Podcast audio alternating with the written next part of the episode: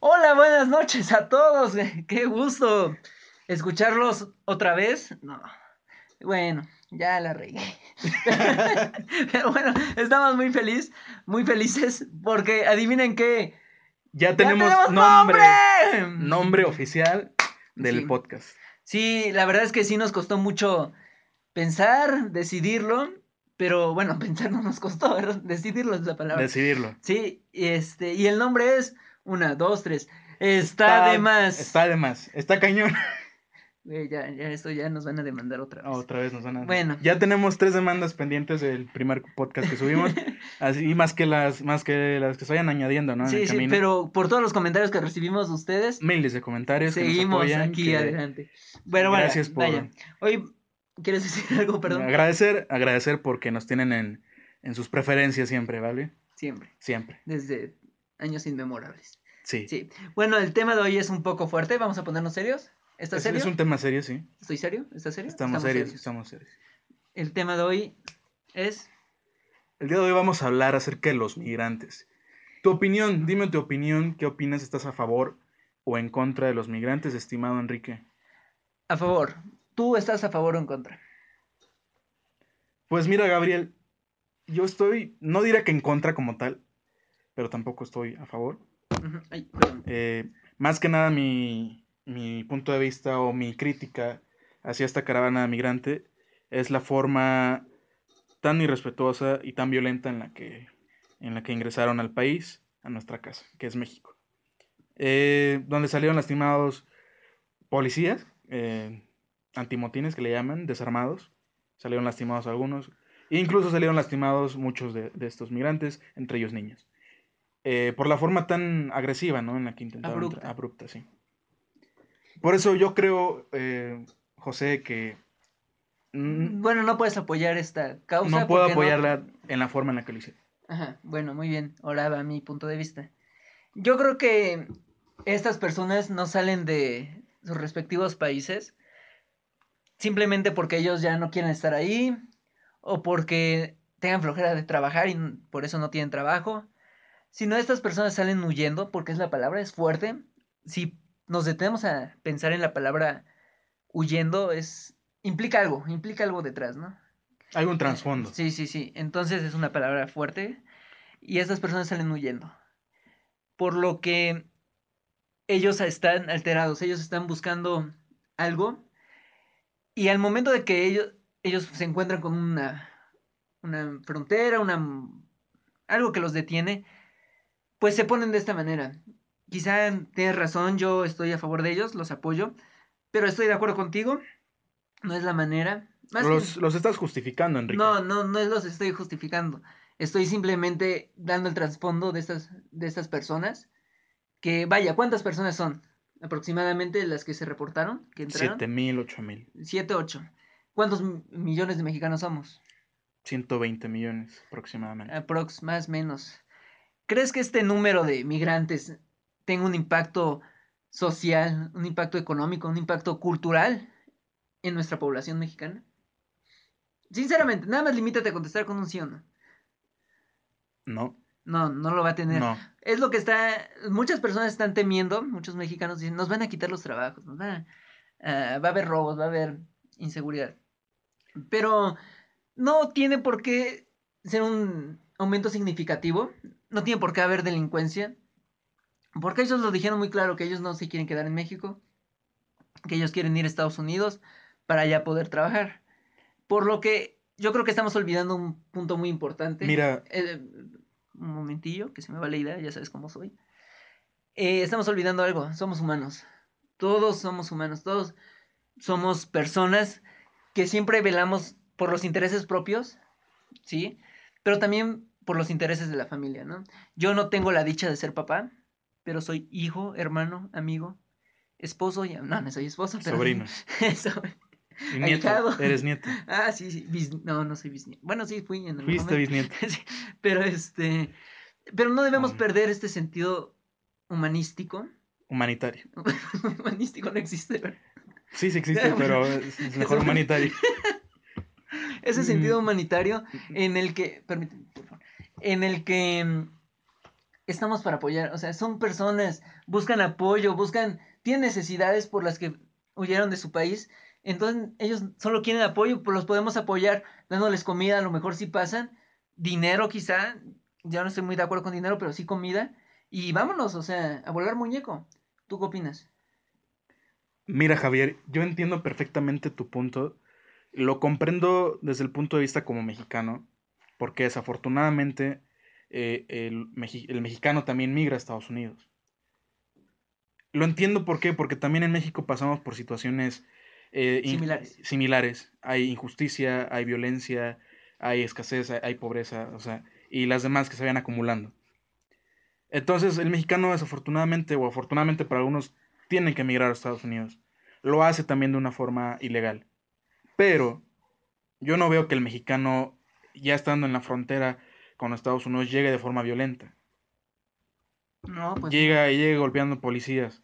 No, no, eso, eso es cierto. ¿Y por qué? ¿Por qué no lo haría?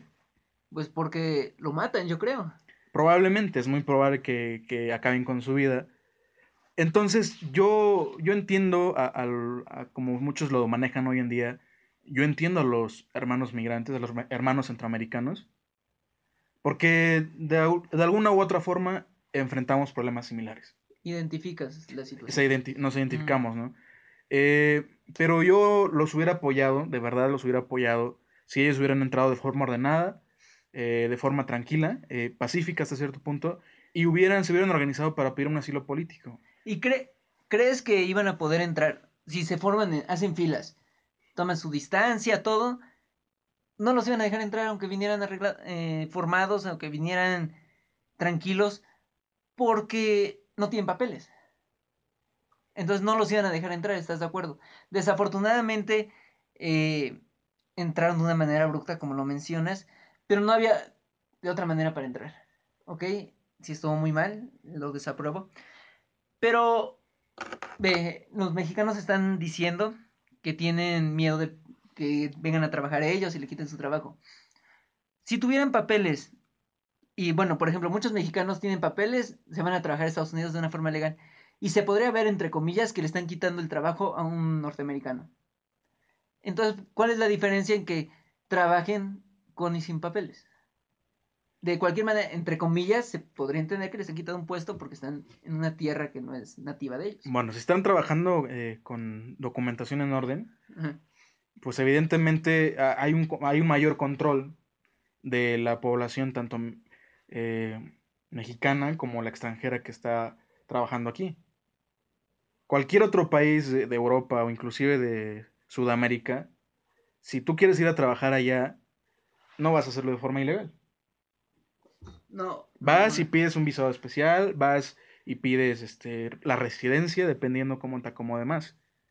Y esa es una forma en la que los países, eh, bueno, se mantiene gobernanza de alguna u otra forma.